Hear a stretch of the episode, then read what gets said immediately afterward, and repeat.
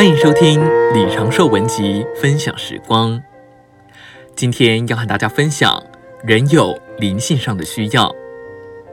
大多数人在年轻时就能体会，在人里头有一个极深的需要，这个需要是一切物质或精神事物所无法满足的。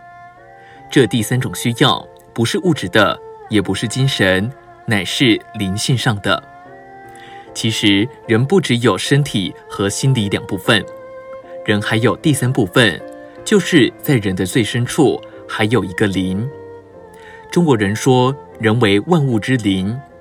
为什么人是万物之灵呢？因为人里头有灵。我们都知道，花草树木虽然是一种生命，但那是无意识的生命。飞禽走兽等动物生命虽然是有意识的生命，但人的生命。比动物生命高得太多，这都是因为人里头有灵，是任何动物里面所没有的。人需要物质的东西，是因为人有身体，这身体需要食物等物质的东西来应付。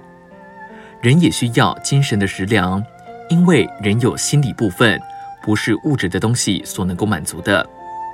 然而，许多人都曾经历，物质的供应虽然应有尽有。精神的生活也不虞匮乏，但就在这时候，却发觉里面深处仍有饥渴。这种饥渴就是人的第三种需要，也就是灵性的需要。人既然有这样的需要，当然就一定有应付这需要的对象。这是一个定律。